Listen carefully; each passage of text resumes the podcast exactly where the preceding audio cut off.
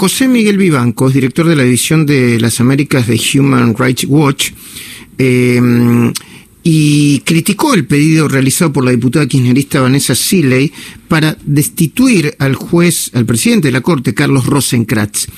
La petición de destituirlo no tiene fundamento, señaló Vivanco.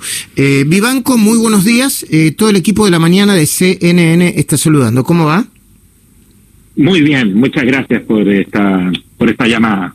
Bueno, Vivanco, ¿cómo se ve desde mm, eh, eh, esta organización, eh, la ONG Human Rights Watch, lo que está sucediendo en la Argentina con la Corte, especialmente la embestida de una parte del poder político sobre la Corte?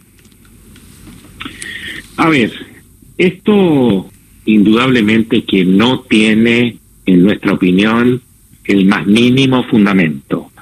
Eh, uno podrá eh, discrepar eh, de un fallo judicial, todos somos libres de criticarlo en cualquier parte del mundo, pero de allí a sostener que el fundamento de uno o varios fallos que uno no comparte puede constituir una causal para promover un juicio político y eventualmente la destitución de un magistrado de la Corte, en particular en este caso de, del, presidente de la Corte Suprema, Carlos Rosenkrantz, es un despropósito, constituye un abuso de poder eh, y viola el principio rector de cualquier em, eh, sociedad organizada eh, sobre la base de principios constitucionales eh, propios de un Estado de Derecho, como es la Argentina, porque pone en entredicho eh, el, eh, la piedra angular por la que, en la que se sostiene un poder judicial, como es la independencia judicial. Es eso lo que nada menos lo que está en juego con esta, esta moción promovida por la diputada Siley, que pone, insisto, en riesgo nada menos que la independencia judicial en Argentina y eso debe ser denunciado y espero eh, prontamente rechazado por los legisladores. Bueno, eh, hay otras malas noticias para los argentinos y obviamente para, para su mirada. Eh, quiero decir antes de seguir con Vivanco, con José Miguel Vivanco, que es chileno y que vive en los Estados Unidos. Eh, hay otro diputado, el diputado nacional Leopoldo Moró, eh, que está pidiendo el juicio político para todos los integrantes de la Corte. Y, luego, de nuevo, en un contexto donde la Corte tiene que decidir un, fallo clave, ¿no? Mire, a mí me parece que todo esto es un disparate.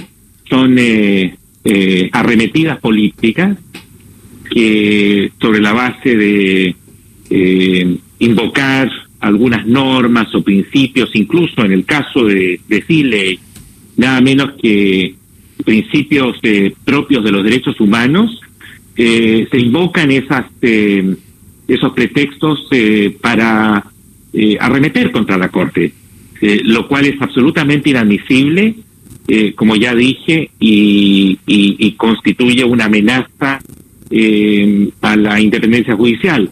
En el caso de, de Siley, nosotros revisamos las más de 200 páginas de la petición que se presentó a fines de septiembre y gran parte de los argumentos están basados en, lo que es la decisión sobre eh, la ley del 2 por 1 que como sabemos lo que hace es eh, tratar de frenar el abuso de la prisión preventiva, de tal modo que si hay una persona que está eh, sujeta a proceso sin condena en prisión preventiva por eh, más allá, más de dos años.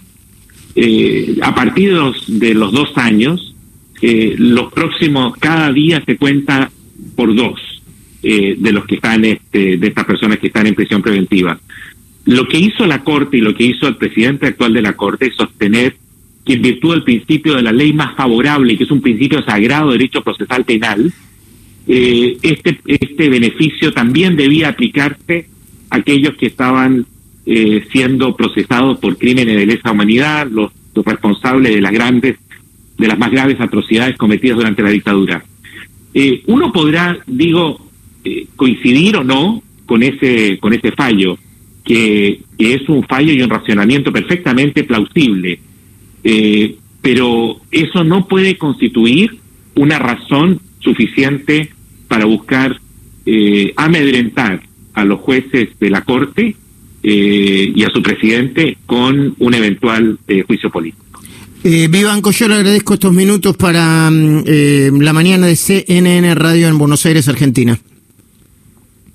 Al contrario, un placer estar con CNN Radio. Muchas gracias. Gracias a usted.